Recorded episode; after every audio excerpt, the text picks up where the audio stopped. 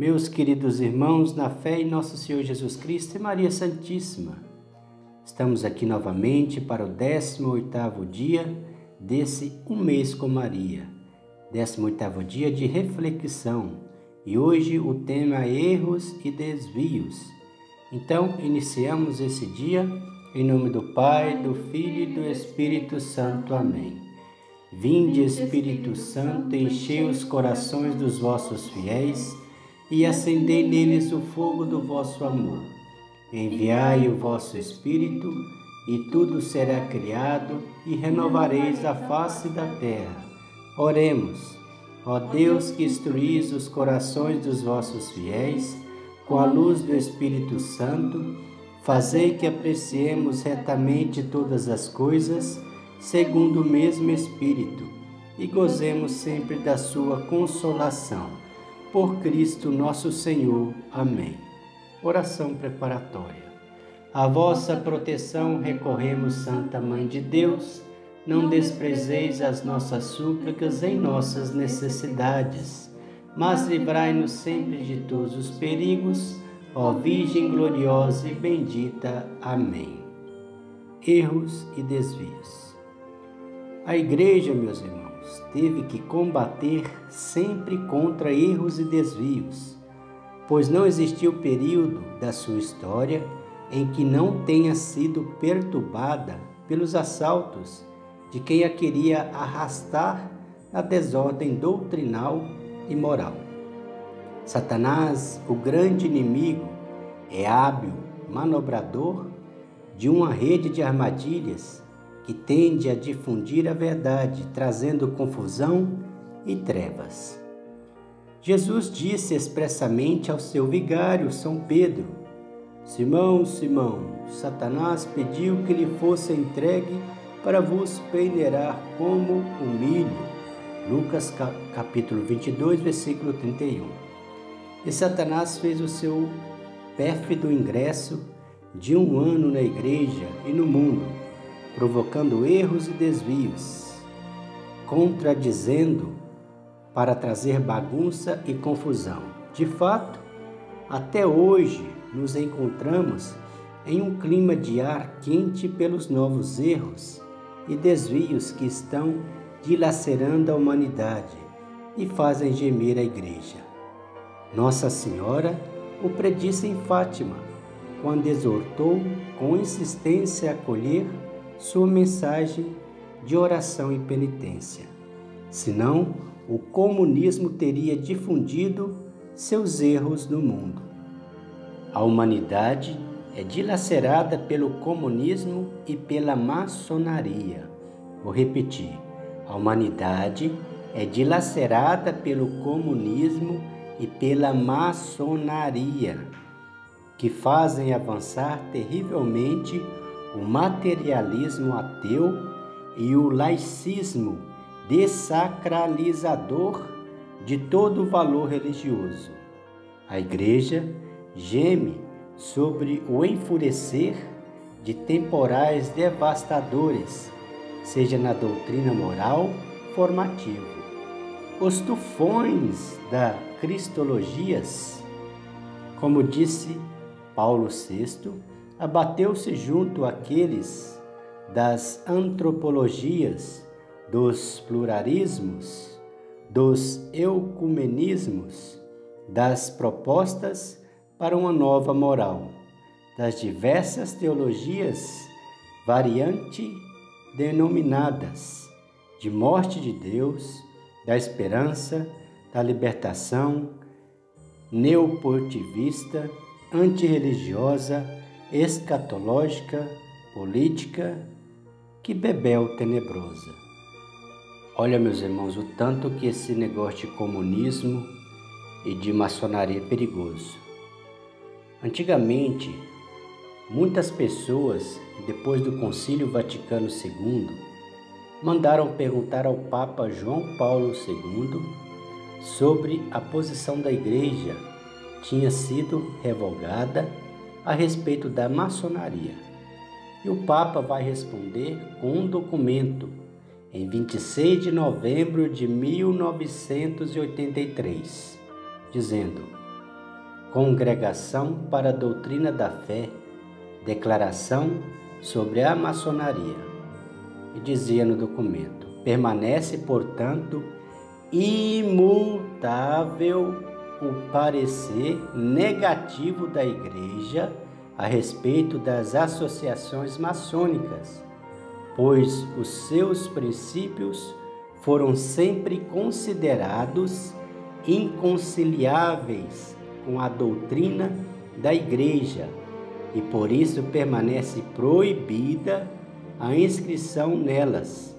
Os fiéis que permanecem, que pertencem às associações maçônicas, estão em estado de pecado grave. Vou repetir.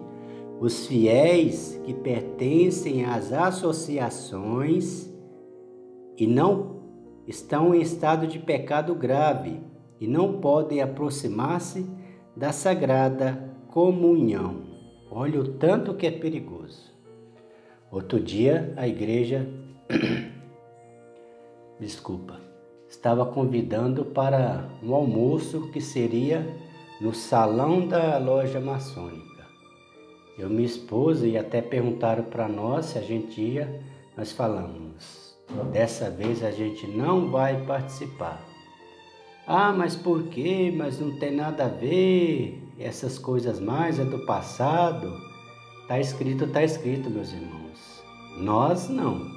Então nós temos que ter esse olho crítico.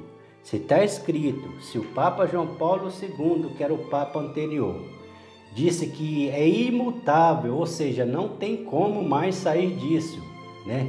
A igreja não mudou em relação a isso. Né? Por que se na minha comunidade tem essa situação, eu vou participar? Não, hein?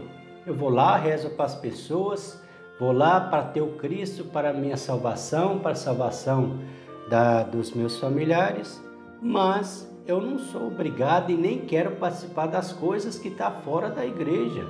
Se o Papa está dizendo que é imutável, eu vou participar? Claro que não. Sai fora, sai fora.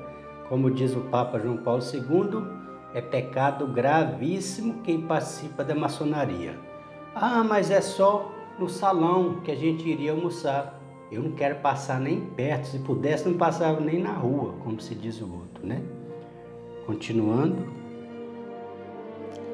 Na hora das trevas consequências, incertezas para as verdades atacadas ou negadas, a Santíssima Trindade, a divindade de Jesus, a encarnação do Verbo, a concepção virginal de Jesus e a virgindade de Maria, a ressurreição de Cristo, o sacrifício da Santa Missa, a presença real de Jesus na Santíssima Eucaristia a existência do diabo e do inferno, do purgatório e do limbo, a necessidade do batismo, a imortalidade da alma, a infabilidade papal, incertezas na moral, pecado mortal inexistente para os que não se resguardam de atos impuros, desejos carnais,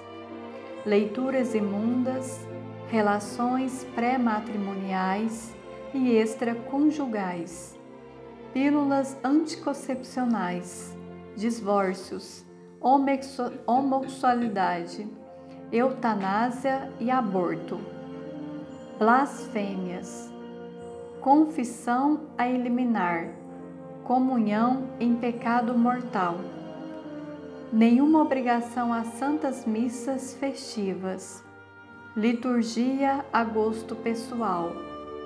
Fim do Rosário. Incerteza na vida da Igreja. Destruída a ação católica, fechados muitíssimos seminários, perdas enormes de vocações sacerdotais e religiosas, padres, freiras e frades que renegam a consagração a Deus ordens religiosas em declínio, rebelião aberta ao Papa, formação de grupos extremistas, quase total falta de conversões, profanação de igrejas e altares. Tinha razão Padre Pio, que ao fim da sua vida exortava a rezar esta jaculatória: Ó Jesus, salva os eleitos na hora das trevas. Sempre com a Igreja. Jesus Cristo é o mesmo ontem, hoje e sempre. Não vos deixai desviar por doutrinas diversas e estranhas. Hebreus capítulo 13, versículo 8. Lembre de, do exemplo que eu dei agora, meus irmãos, agora há pouco, sobre a maçonaria.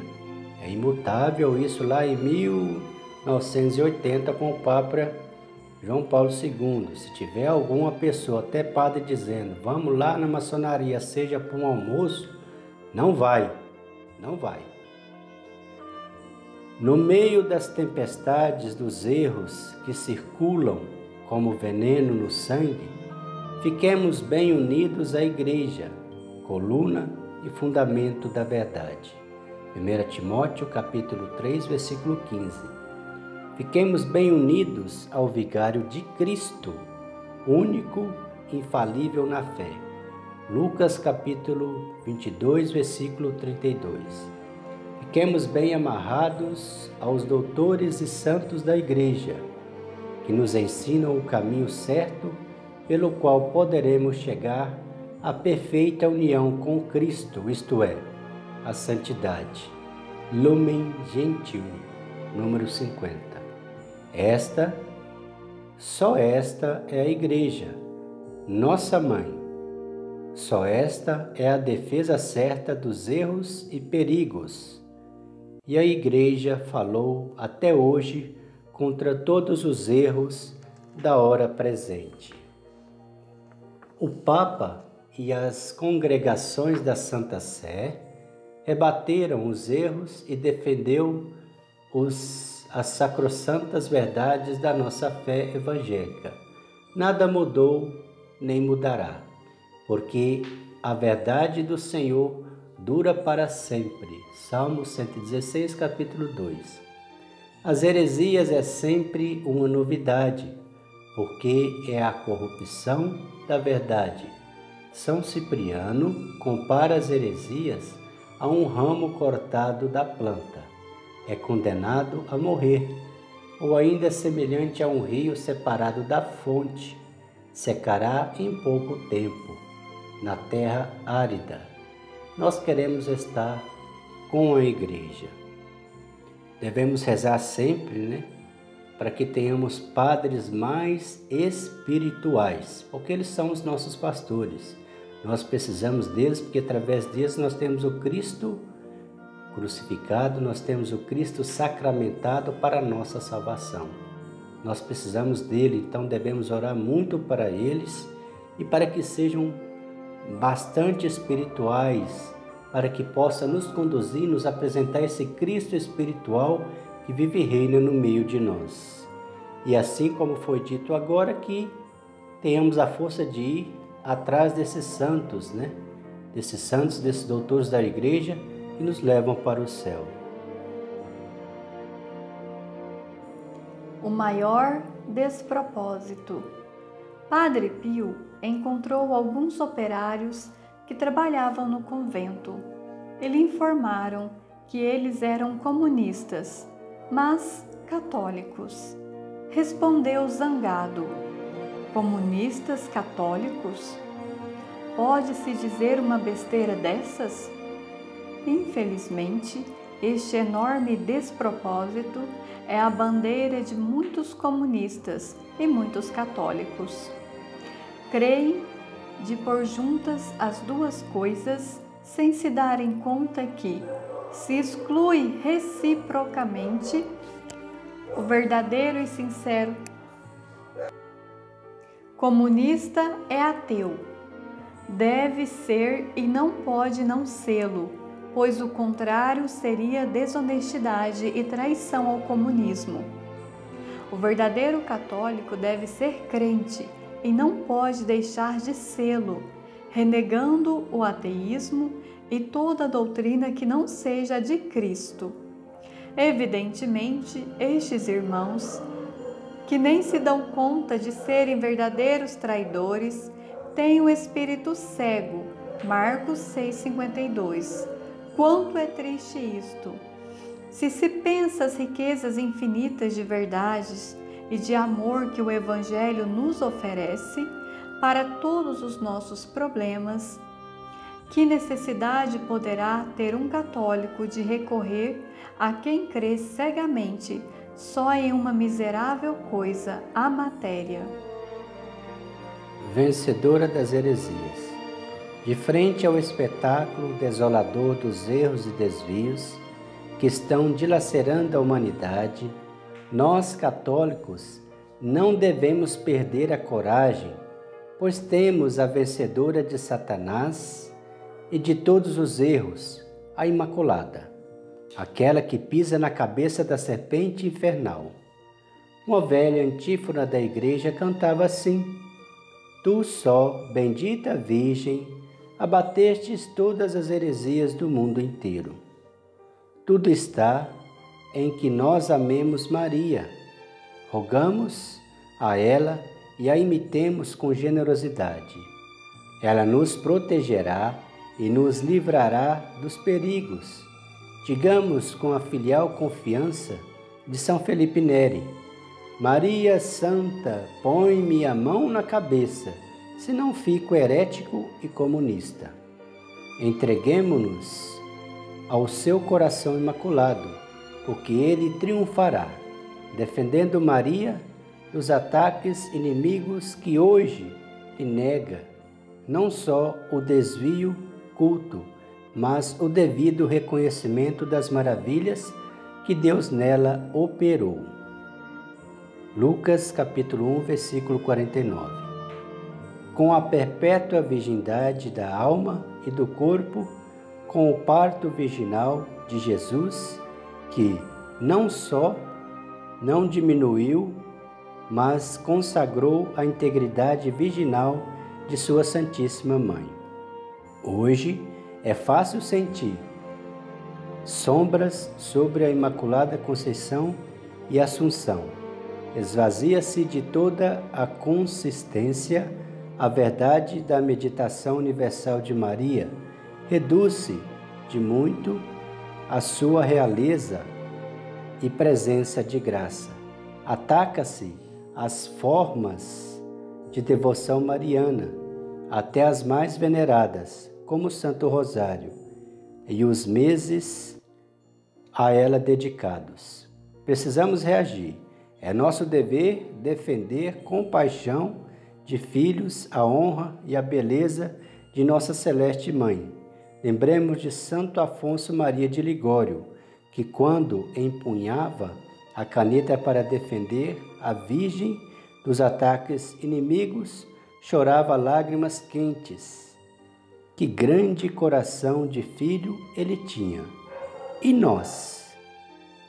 Refletindo sobre essa pergunta, né? Pequena e profunda, e nós?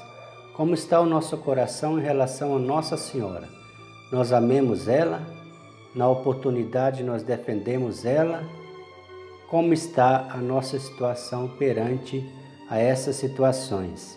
De sacrilégios, desavença, de mentiras, de heresias, né, desses comunismos, comunismos, desses pessoal da maçonaria, que para eles toda religião é uma religião só, que tudo que tudo é ideologia, que tudo é não sei o quê, e vai virando aquela bagunça, vai se infiltrando e tentando acabar com tudo, com a nossa fé.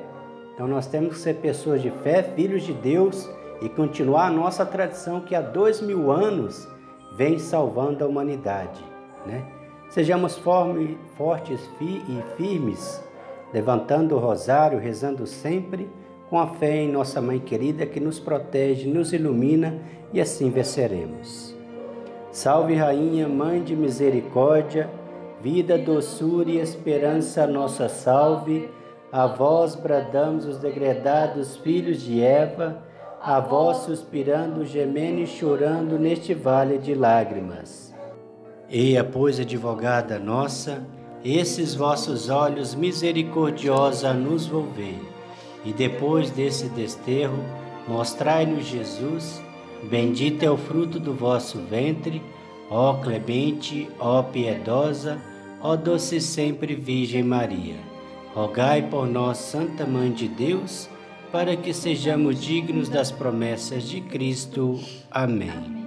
Oração final. Lembrai-vos, ó Puríssima Virgem Maria, que nunca se ouviu dizer que algum daqueles que tem recorrido à vossa proteção, implorado a vossa assistência e reclamado o vosso socorro, fosse por vós desamparado.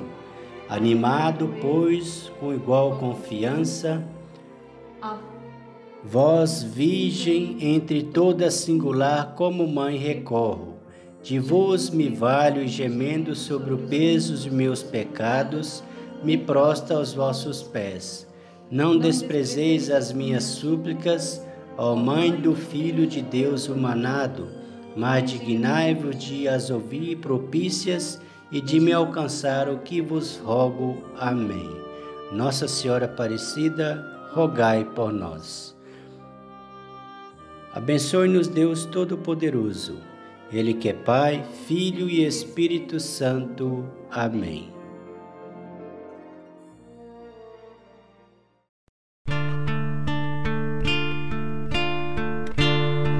O Senhor fez em mim maravilhas,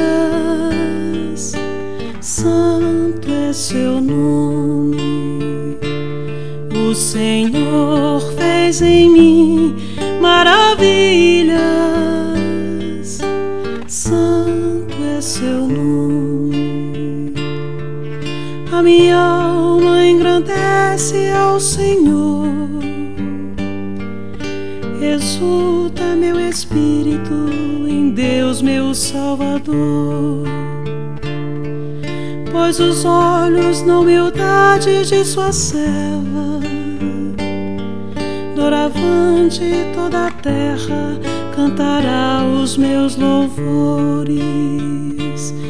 O Senhor fez em mim maravilhas. Santo é seu nome, seu amor para sempre se estende sobre aqueles que o temem, demonstrando o poder de seu braço dispersa os soberbos, abate os poderosos de seus tronos e eleva os humildes. O Senhor fez em mim maravilhas, seu nome. Sacia de bens os famintos, despede os ricos sem nada. Acolhe Israel, seu servidor, fiel ao seu amor. É a promessa que fez a nossos pais em favor de Abraão e de seus filhos para sempre. O Senhor fez em mim maravilhas, santo é seu nome. Glória ao Pai, ao Filho, ao Santo Espírito, desde agora e para sempre, pelos séculos. Amém. O Senhor fez em mim maravilhas, santo é seu nome. O Senhor fez em mim maravilhas,